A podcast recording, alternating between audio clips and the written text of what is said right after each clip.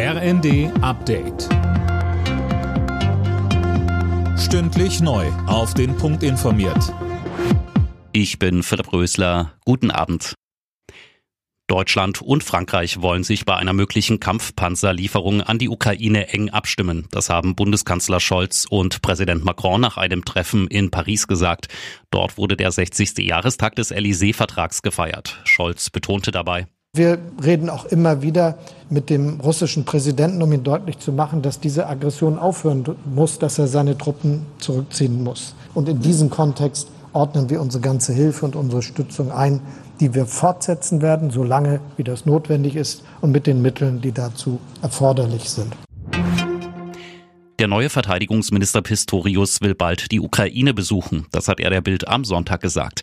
Im Vorfeld geht die Debatte um Panzerlieferungen weiter. Tim Britztrup. Das zögerliche Vorgehen der Bundesregierung sorgt bei NATO und EU-Partnern zunehmend für Unverständnis. Polens Regierungschef Morawiecki nennt die deutsche Haltung zur Leopard-Lieferung inakzeptabel.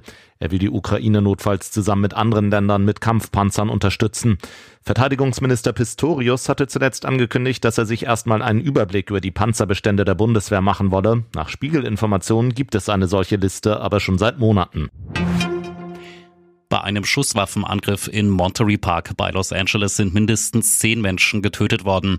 Ein Mann hat nach Angaben der Polizei in einem Nachtclub um sich geschossen. In der Gegend feierten zu dem Zeitpunkt tausende Menschen das chinesische Neujahrsfest.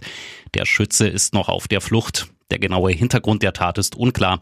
Denkbar ist ein rassistisches Motiv. In Monterey Park leben viele asiatischstämmige Menschen.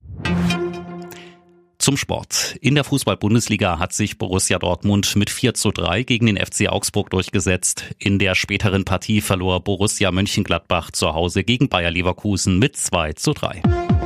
Alle Nachrichten auf rnd.de